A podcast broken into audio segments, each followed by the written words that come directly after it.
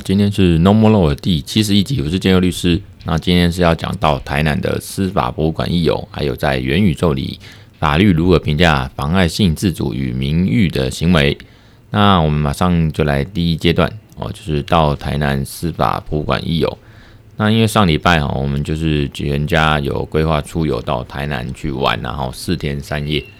然后呢，我们这个第一站大概今天我会讲三四件事情，然后当然我也蛮推荐那个石鼓仁堂文化园区。然后呃，最里面大概听众有些应该也都看听过、看过，甚至去过了。那我这个比较类格一点，那我觉得当然最推的里面的是一个呃，可以从一个大概七层楼高。跳下来的一个糖精落体哦，其实就是自由落体，它取名叫糖精落体。那跳下来的三秒，那我觉得还蛮好玩的，因为我看了一下，大概就是它在跳下来的第一秒吧，哦，那可能就开始绳索的装置有点缓冲，所以其实还蛮安全，不是真的自由落体那种重力加速度这样下来，真的好像要自杀了一样那种感觉，不是很安全，所以我觉得这蛮舒压，可能律师这个压力很大哈，这个。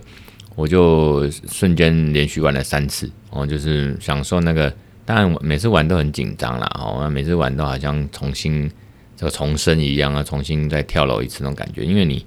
呃倒数三秒之后，你就要自己呃那脚踩往踩空一步这样，然后你就掉下去，然后你要有呃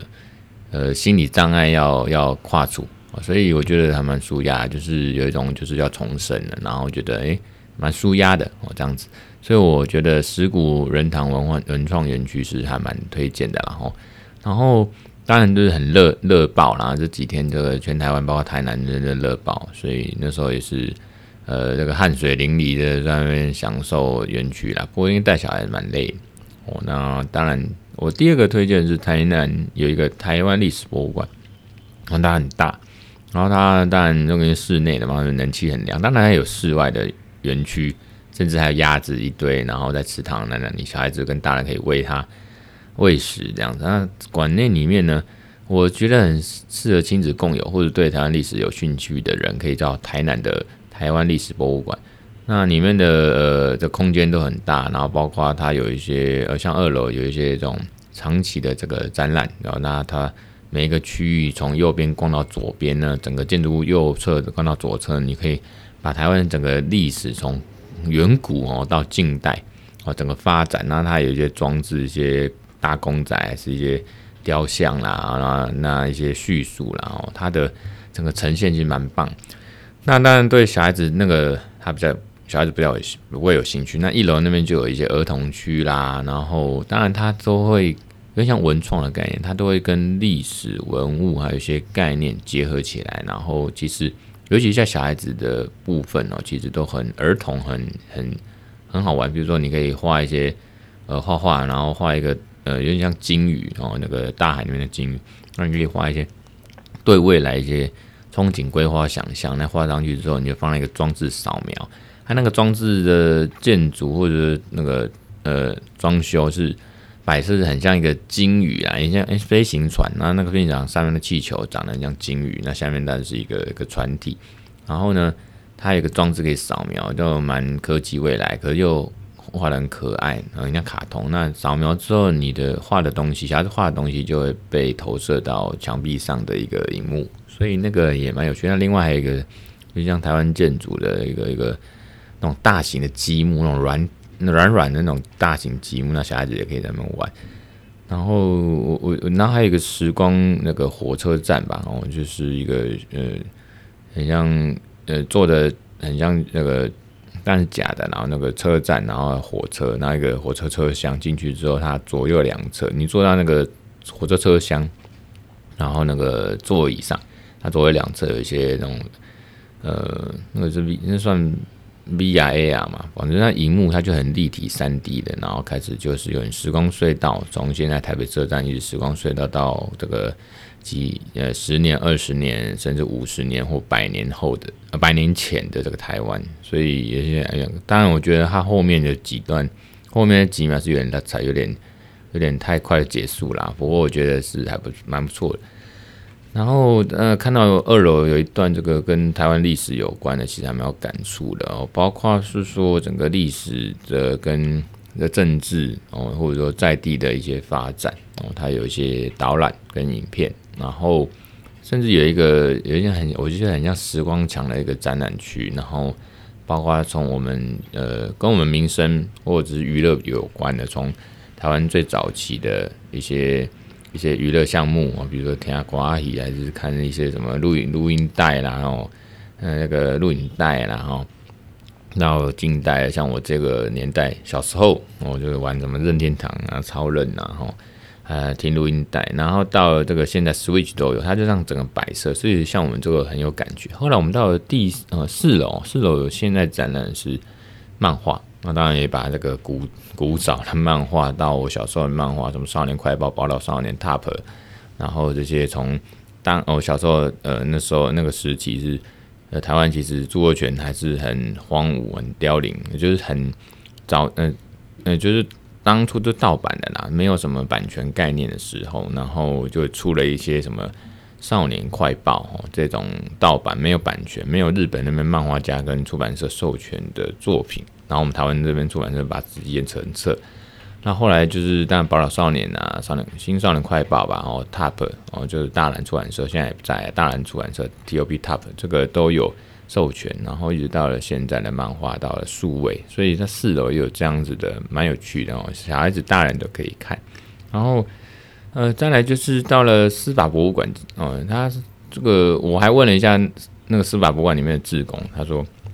我就是问说，请问这是司法博物馆吗？因为外观就是法院嘛。那他说司法博物馆这是一般外界的一个一个俗称啊啊，一般它正式名称就是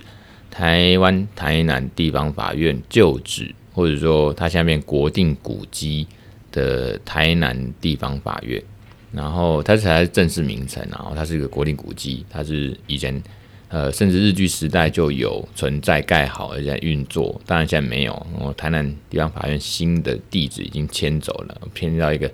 又大又漂亮的一个地方。那这个地方就是台南地方法院旧的址哦，旧的地方，它现在变国定古迹。那里面呃，当然呃，睹物思人呐，以前念动物大学，然后又买呃前大法官孙生业老师的书哦，那。因为他现在呃，他在那时候展览，今年出展览的时候，到现在都展览。那司法院大法官，呃，孙盛业大法官的展览，然后他有一些他的书的文稿啦，然后他的生平事迹啦，对台湾影响啊，这样子。那他的呃夫人呃黄律馨法官，然后也是也是呃在这边有被展览，然后有一些他咨询，所以有些那刚好因为在展览期间。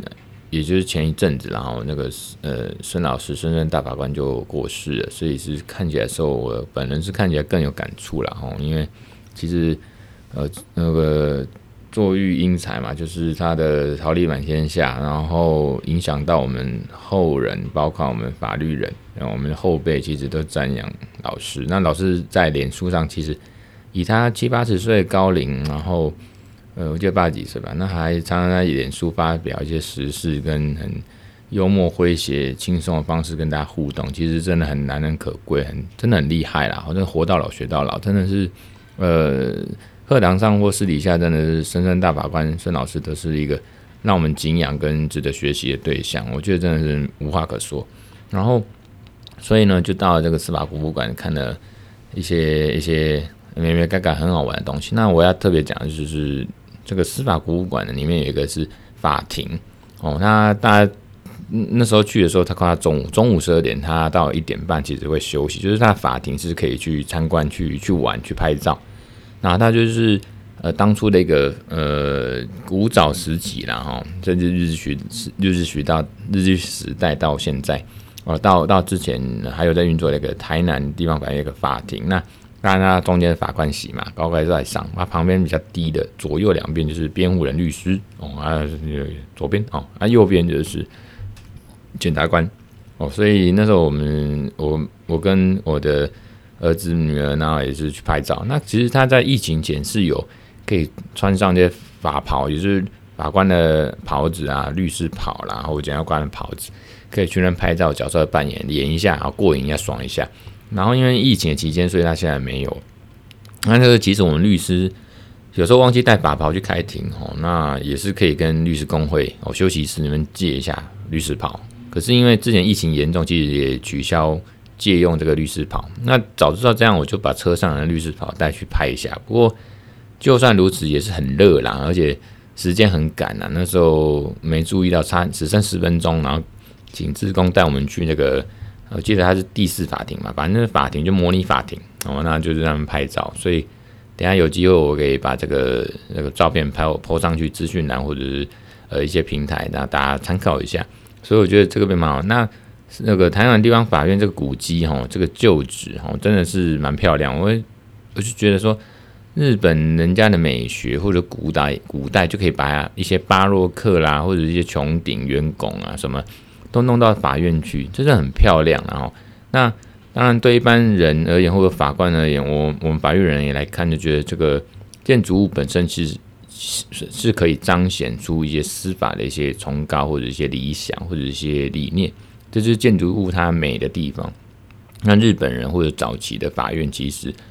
在甚至日据时代盖的这些法院，你看我们从总统府哦，那以前的一些车站哦，各地的车站或者是法院。其实，在日据时代，日本人他们一些美学跟一些呃概念，都会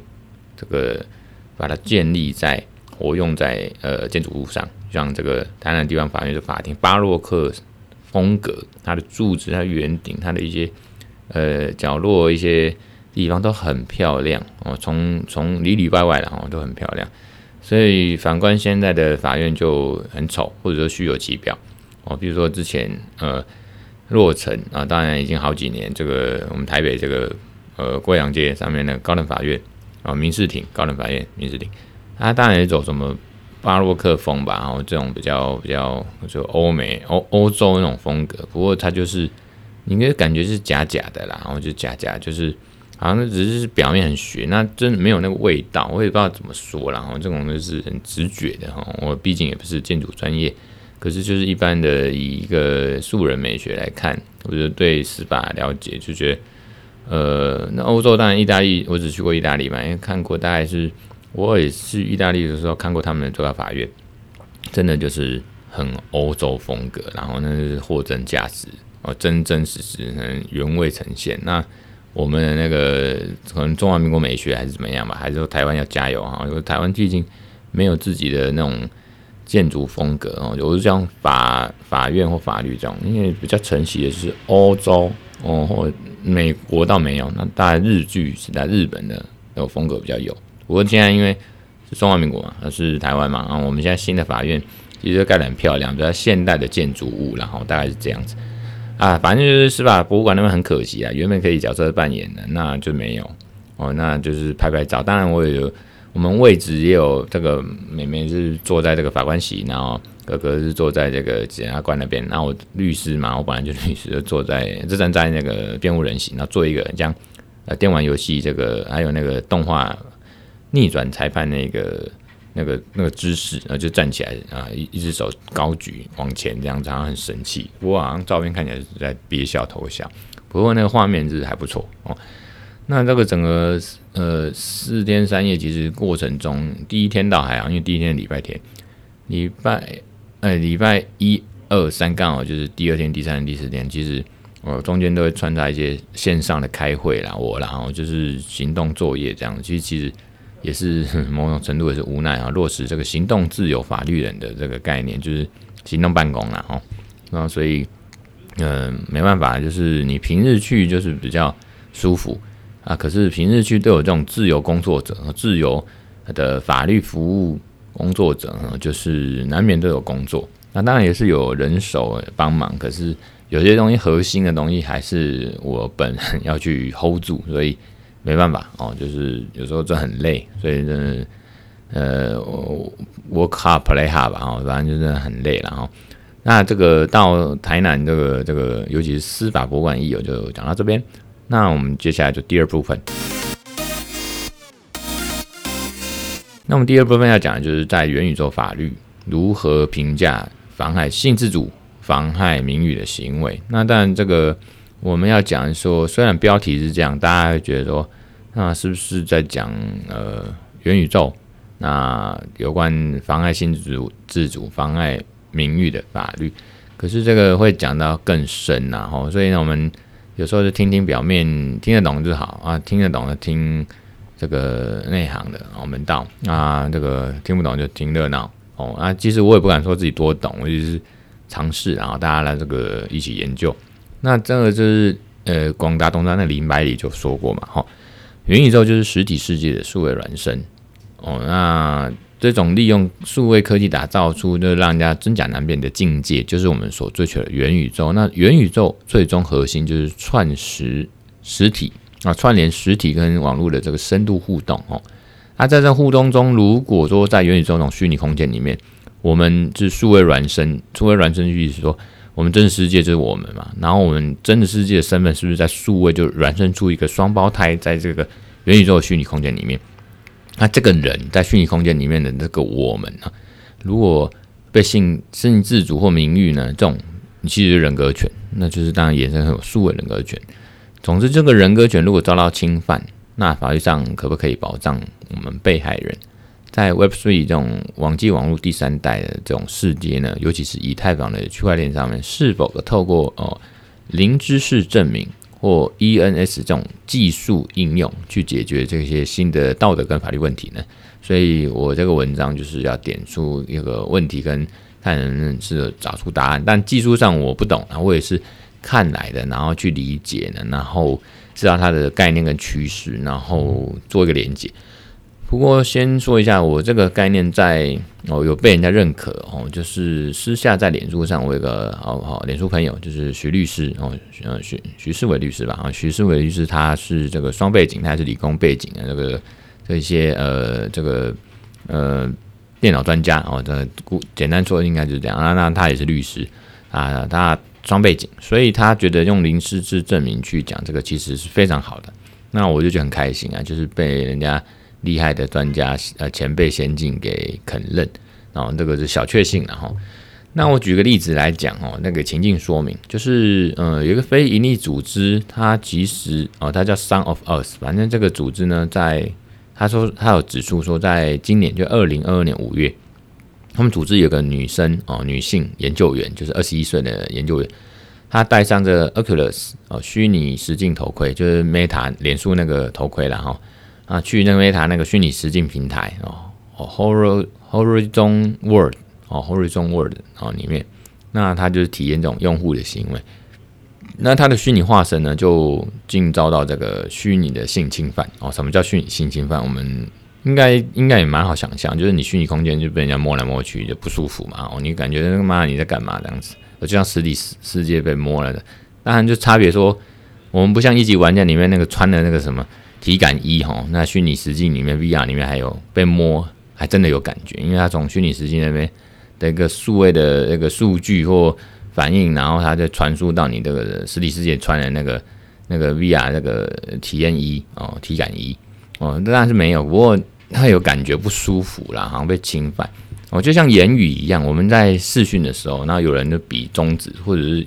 视讯的时候有声音有画面，然后一直在对着你露老二还是。好像在调戏你，你也会不舒服，所以这个是心理的感觉，不是一定要有物理上物体的感觉。哈，我直接也顺便点到破题，所以不要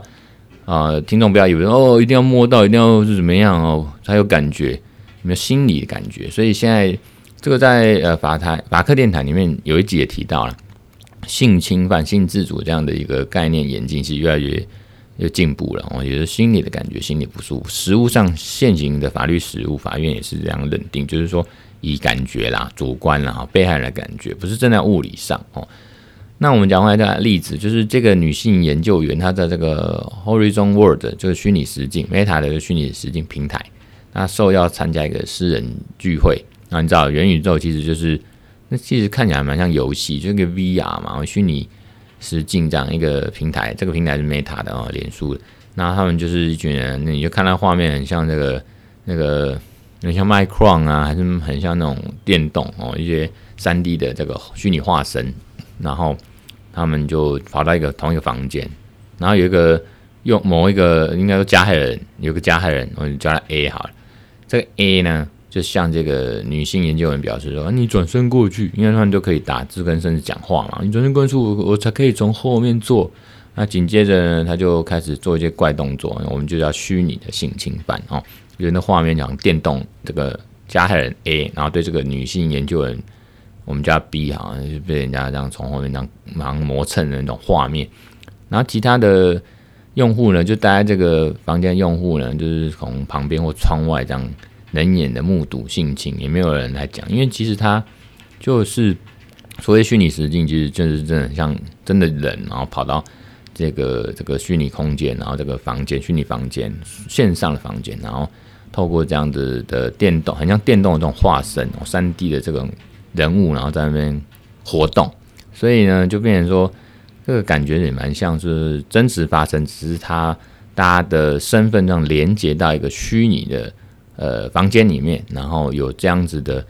呃呃，有点像性侵犯的画面跟那个影片出现。那那影片就是连接到我们现实上的某某个人，就是说加害人 A，然后这个被害人这个女性研究员 B。那那个女性研究员认为说，这种虚拟虚拟的性行性行为，性行为当然不只是那个做爱，就是说那个那个猥亵或爱抚那些都叫做性行为，然后。这个不是自愿的，非自愿的，所以当时觉得不知所措。那事实上呢，在 Meta 这个虚拟实践平台，这个 Horizon World 哈，这种类似的这种虚拟性侵犯常常出现啊，这种事件层出不穷。在去年就二零二一年十一月的时候，他们这个 Meta 这个虚拟平台还在测试期间，就有一个女性测试员就报告说，有陌生人试图在摸她哦，摸自己的。虚拟化身，所以就认为这是性骚扰，所以从去年一直到现在都有这种案例。那法律困境呢？就是说，常常发生这样子的一个虚拟性侵犯事件，那显示说，在这种虚拟世界呢，性侵已经变得很棘手，很很常出现。因为大家觉得说，欸、没关系啦，摸一下，然后我们这是假的嘛，就虚拟世界，你能闹怎么样？那涉及到很多这种也是类似这种 AI 伦理、AI 道德那种。在这边也有道德伦理跟法律层面的问题。那你光是能够是否能够定义或构成虚拟性侵犯，就其实法律上都有一些困境。我们刚才讲理论上可以嘛？哦，那实际上又是怎么样呢？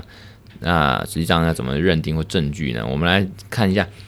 卫生福利部的保护服务司哦，对性骚扰定义说，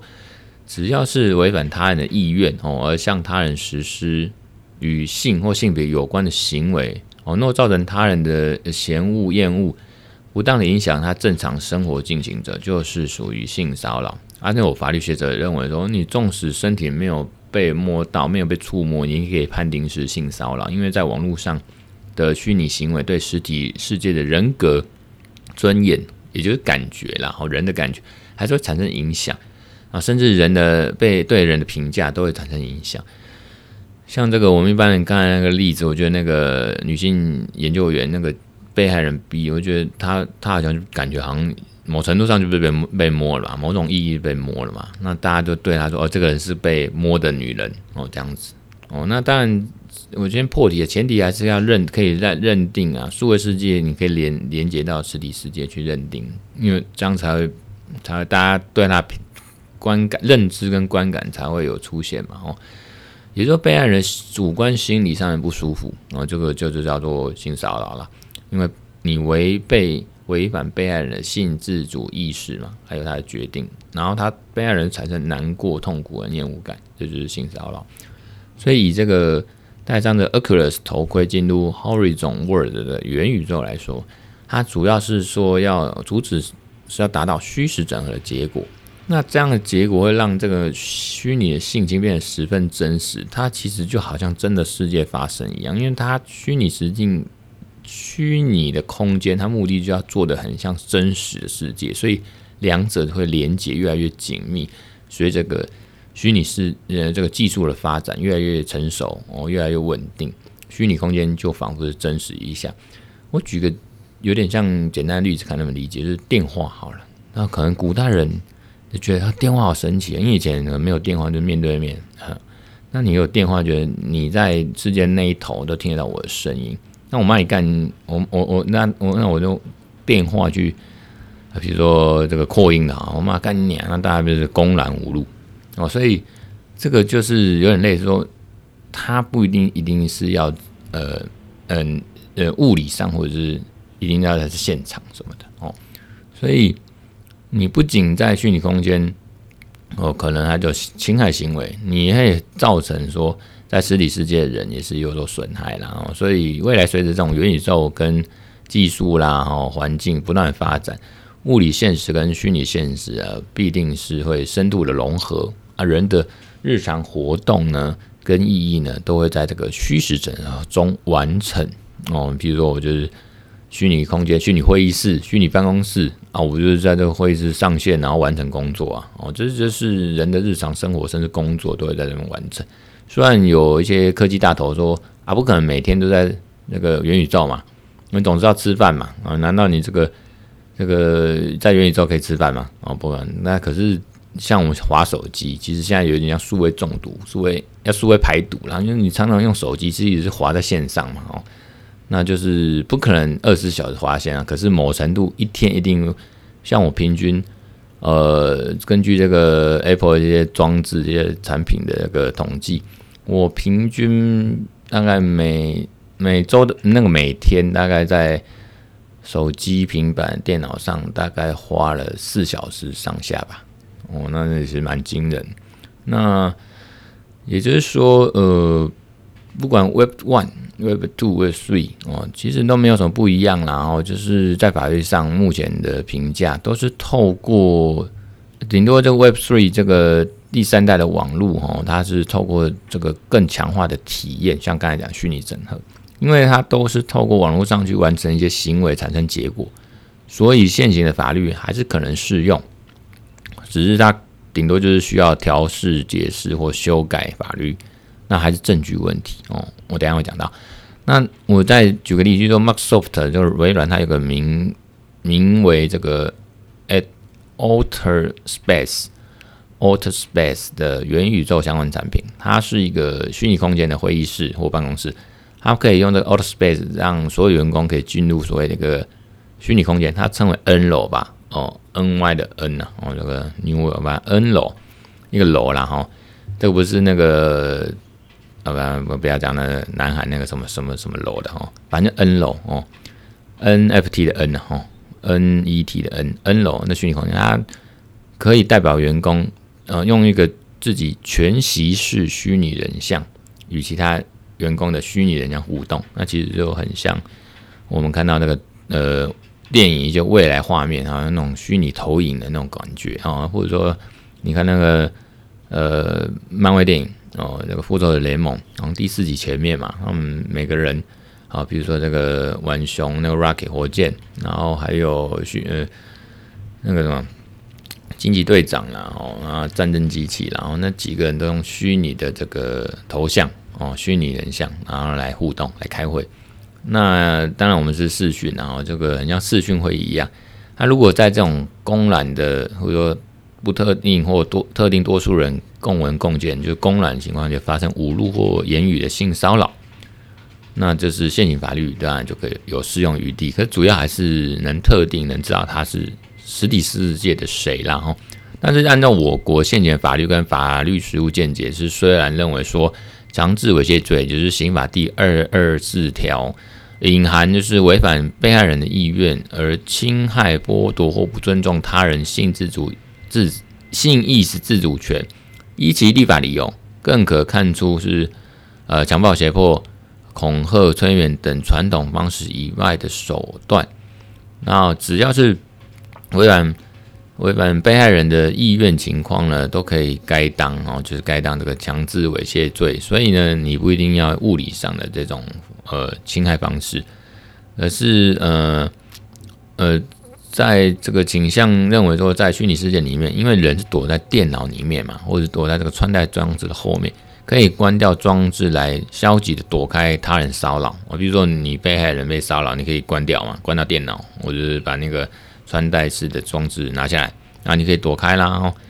那而且虚拟世界也不存在真的实体世界那种物理性的接触，所以好像这样讲起来就不会构成强制猥亵罪的强制要件哦，你就是强制，就是你没办法躲开嘛。你比如说，呃，一般典型的，就是你在物理物理世界、实体世界被压住啊，被强制用那种强暴的手段，就是这种强制力啦、物理力的这种方式。所以你如果说这样子的角度来看，元宇宙就没办法成立强制猥亵罪哦，或者说他在元宇宙发生事情，在实体世界用我们现行法律就没办法用强制猥亵罪。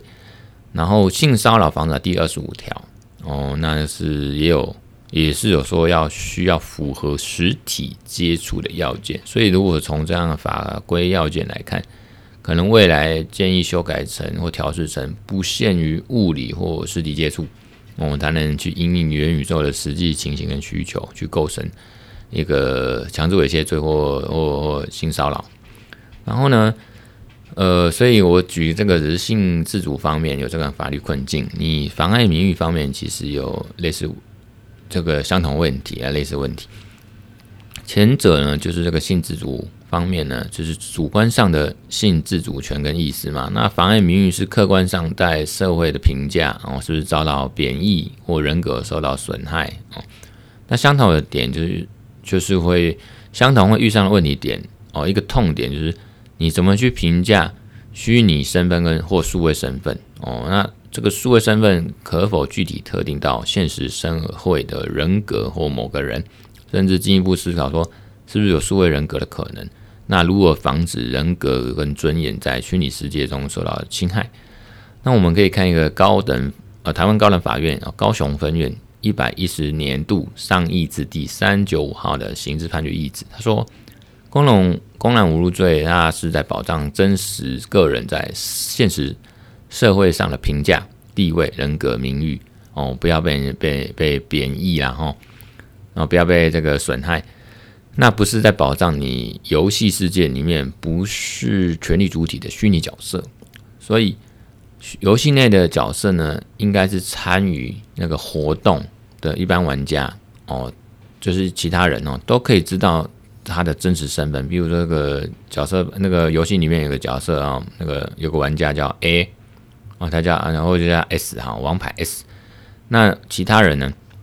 都能，其他人包括玩家可以知道，然后这个 A 这个 S 这个这个玩家哦，这个游戏的角色，他就是真实世界的谁，真实身份，然后你才能用呃现行的法律，比如说公然侮辱罪，或者是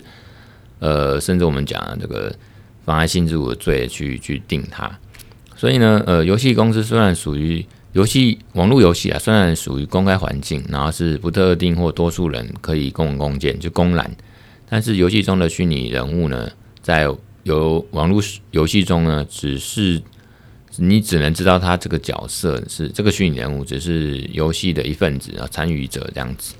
那如果游戏中呢，没有其他相关这个游戏人物的真实身份或特征的标志。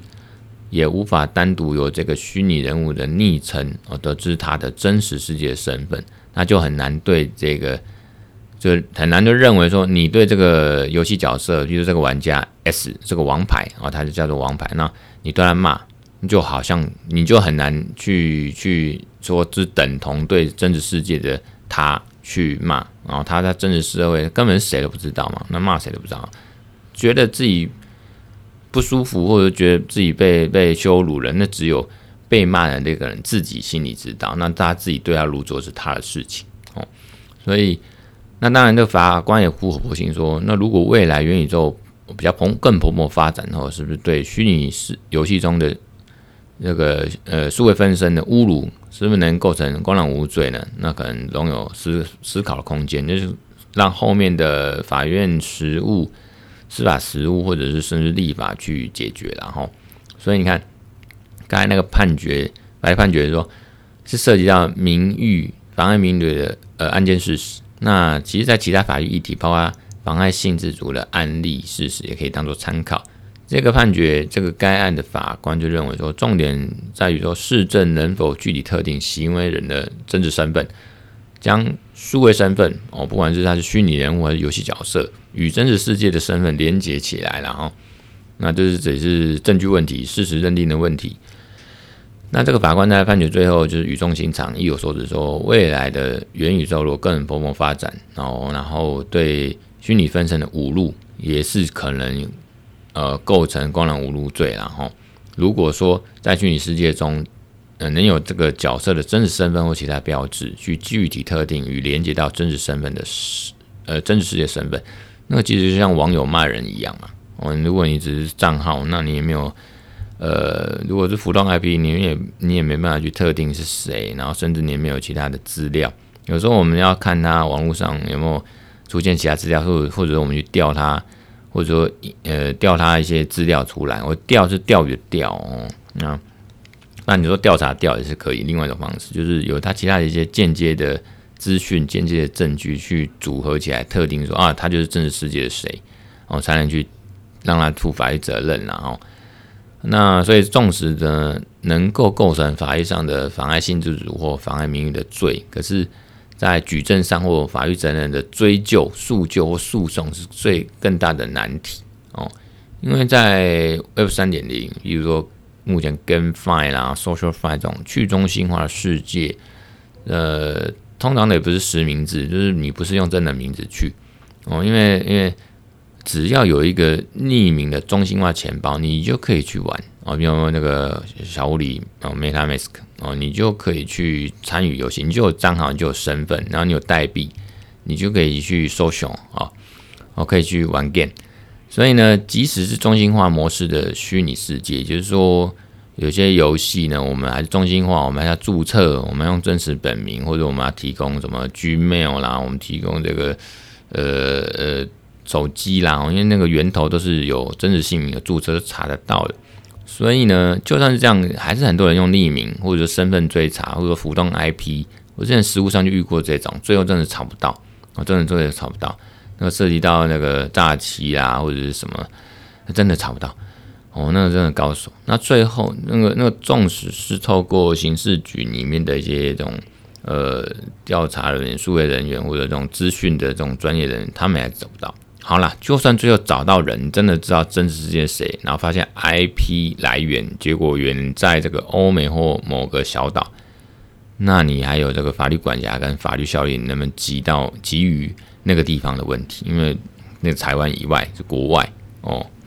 所以你要期待说或等待说法律保障或调整或跟进。那根据经验跟历史告诉我们，法律跟实务呃时常赶不上科技带来的发展，然后。跟结果，那不要说超前部署，所以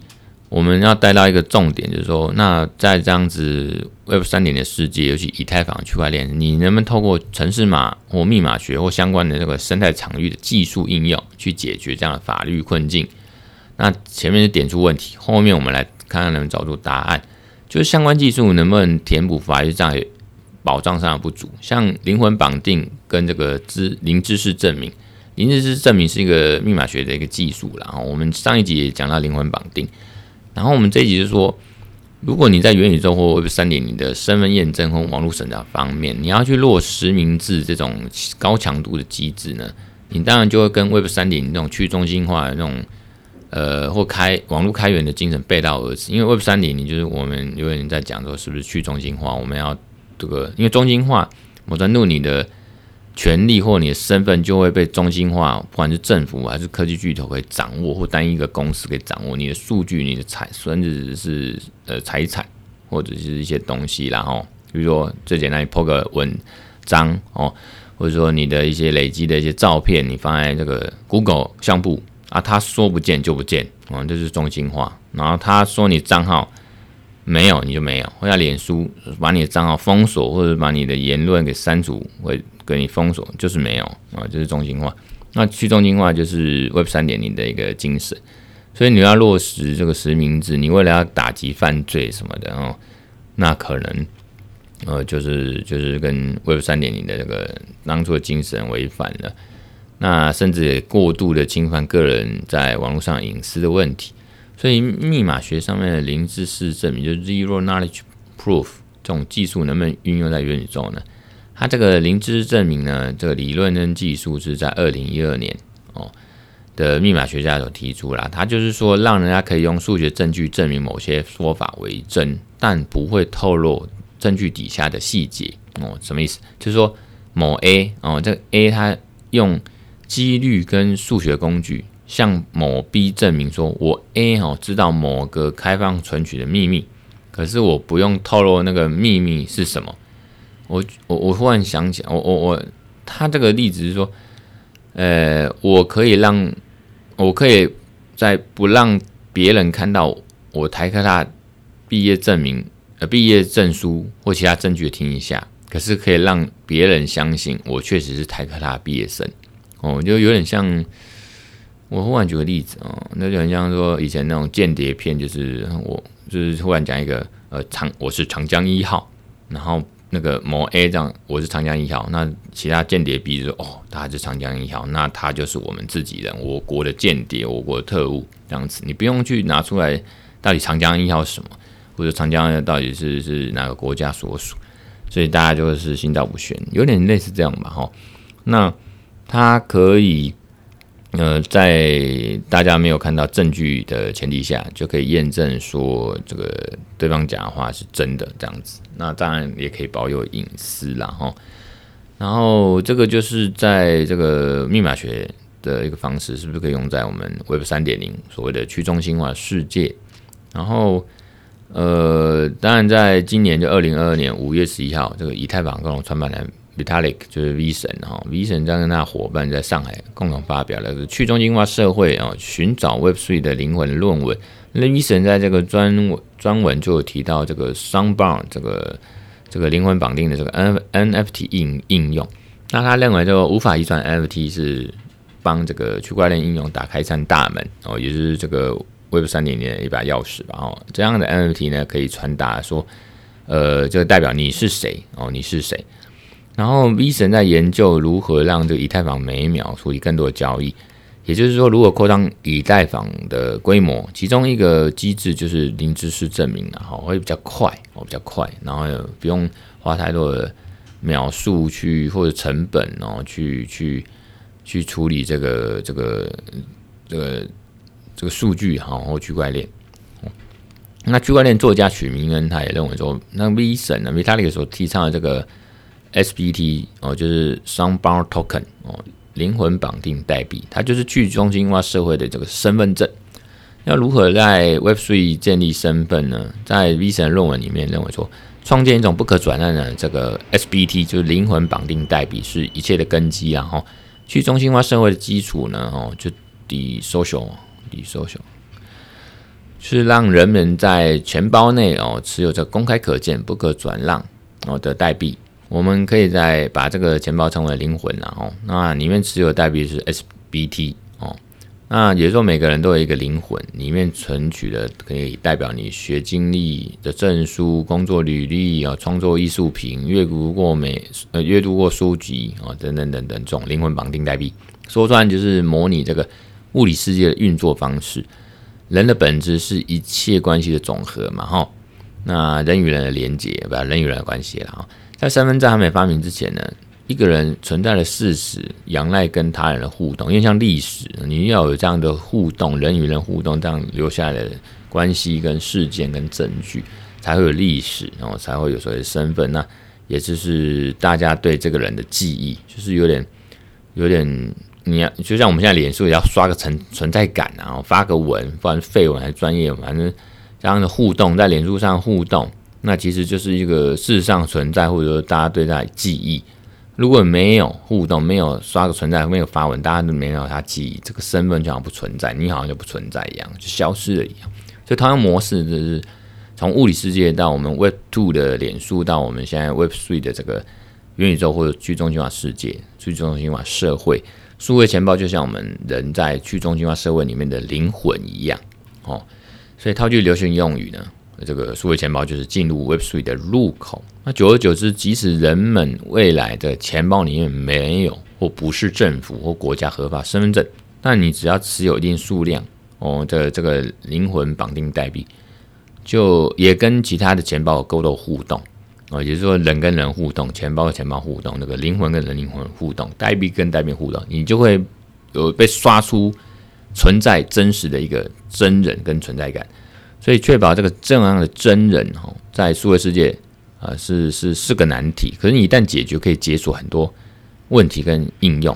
所以呢，可透过这样的法制去做一个模拟化规范，如同我们法人也是一个虚拟实体嘛，或者说讨论现在还是讨论中的 AI 人格，呃，人工智慧是不是可以把拟制化为有法律人格这样一样？哦，这是一个方式。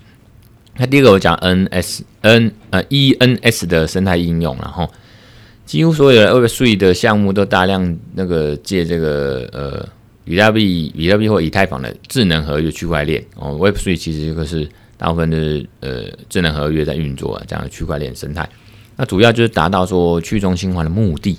所以域名呢，就网域名称，域名在这个区块链应用下就会演变成说去中心化域名。那有一个叫以太坊域名服务呢，Ethereum Name Service 是 ENS，它在去年就二零二一年十一月二号就宣布说它发发这个治理代币。还有创建到 DAO 的这个重重大消息。那 ENS 它是基于这以太坊这样区块链生态的一个去中心化哦分散式的这个域名服务商，它提供了一种安全跟去中心化方式，让呃将简单的这个人类可读的域名解析呢，变成呃线链上跟链下的一个地址资源哦，一个地址嘛哦，一个网很像网址，你就把它想成是网址这样。那独一无二的网址哦，去中心的网址。那它其实这个这个之前都讲过，我我简单的讲一下了哈。二零一七年五月四号，其实它就正式登录以太坊哦的 ENS。那它也通过独有这个竞竞呃竞标机制，那让任何用户可以透过竞标哦去买哦，去竞标的流程哦，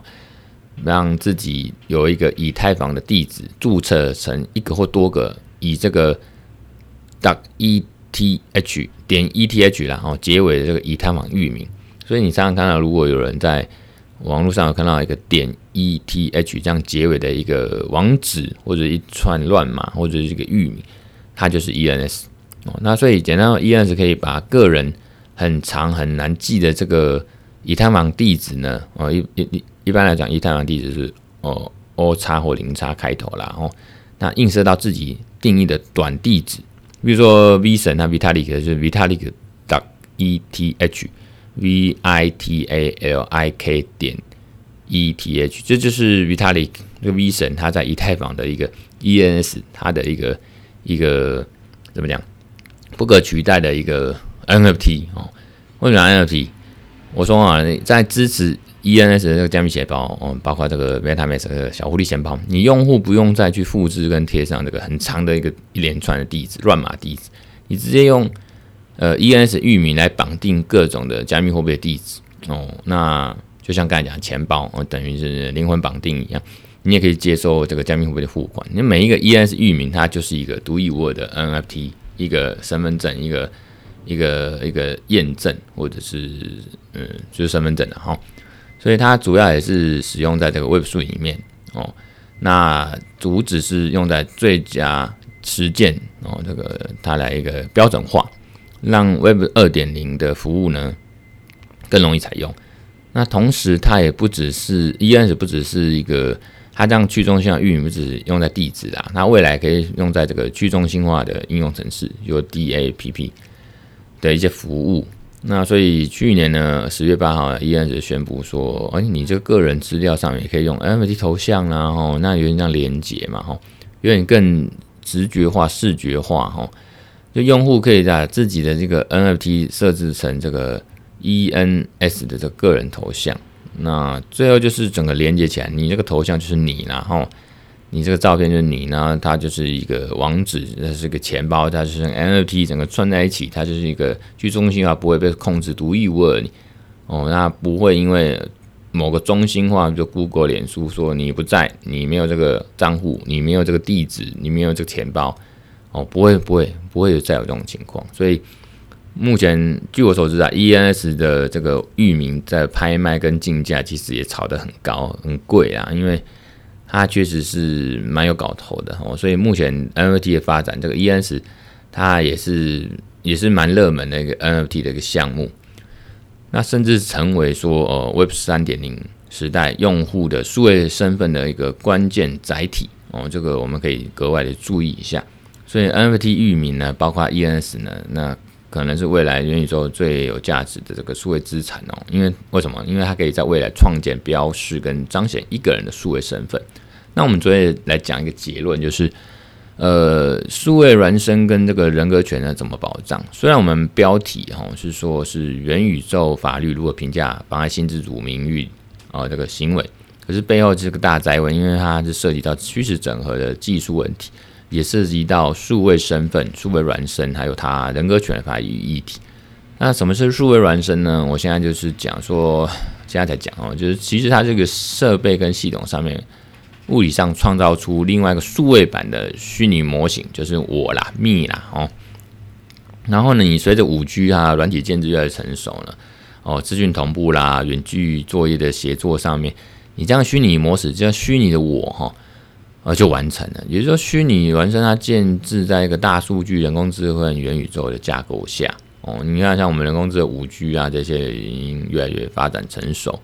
所以，数位孪生呢，虚拟头像呢，或者甚至身份认证辨识，这个需不需要实名制？你这样数位化身、头像化身，是不是等同我们本尊呐、啊？哦，你要就会也有人的法律地位。我觉得中国人还是。能连接，能特定说这个头像，这个数位化身就是你真世界的你。我觉得如果有，那就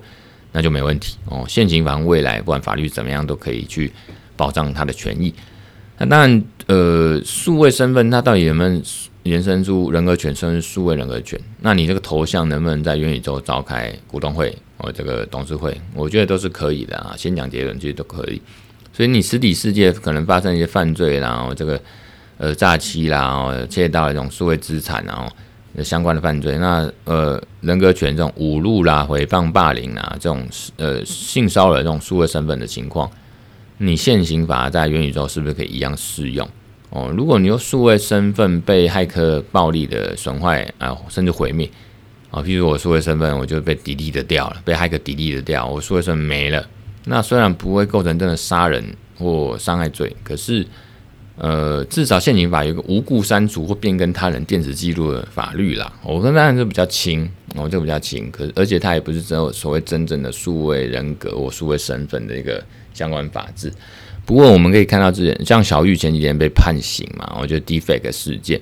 那当然以现行法去判，那已经算已经重判五年多了。可是因为后来，因为我们刑法是呃呃罪刑法定主义，不不溯及既往，所以。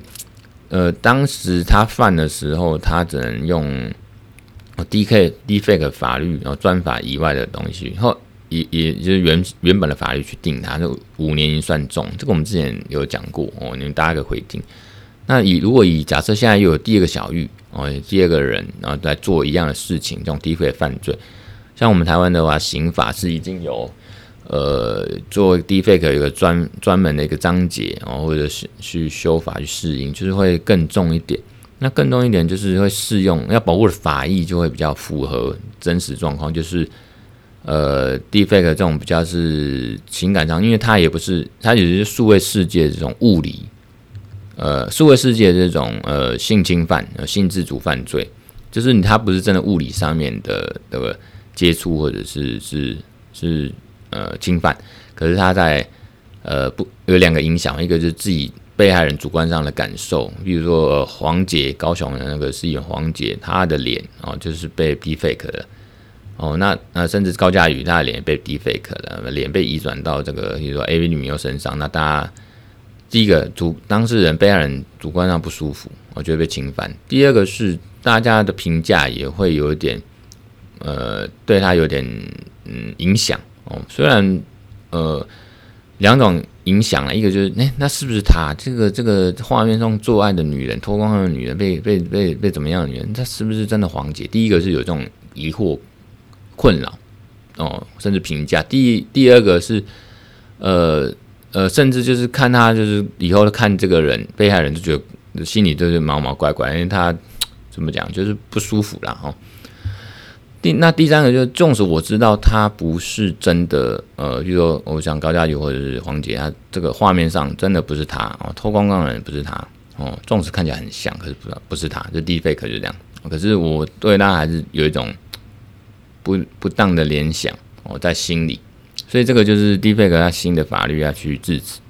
那么讲回来，就是说我数位身份如果被骇客给毁灭、被删除，那未来的法律、元宇宙法律是不是可以说，哎，这个如果已经到很成熟，或者说很很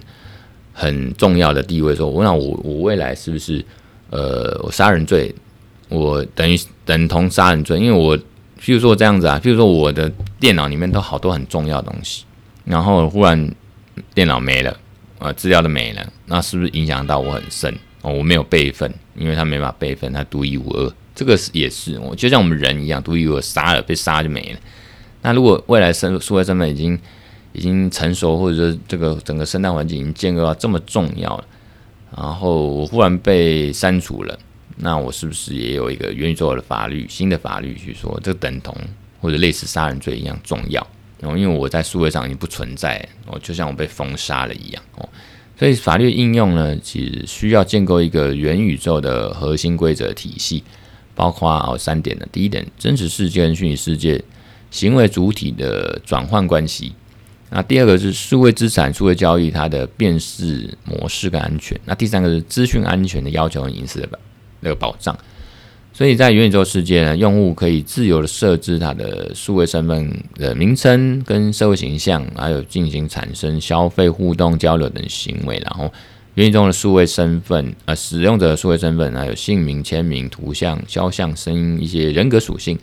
那它还包含了哦，包括不同程度的隐私跟个人特征，可以呈现出真实用户的不同人格形式。呃，因此呢，呃，与数位身份相对应的虚拟人格权呢，也可以看作是元宇宙虚拟是空间中使用者人格权的延伸，然后所以才说这个其实越来越重要哦，因为你在那边参与的程度越来越高，在虚拟世界，除了是参与程度越来越高，其实法律上相对保障也应该要高。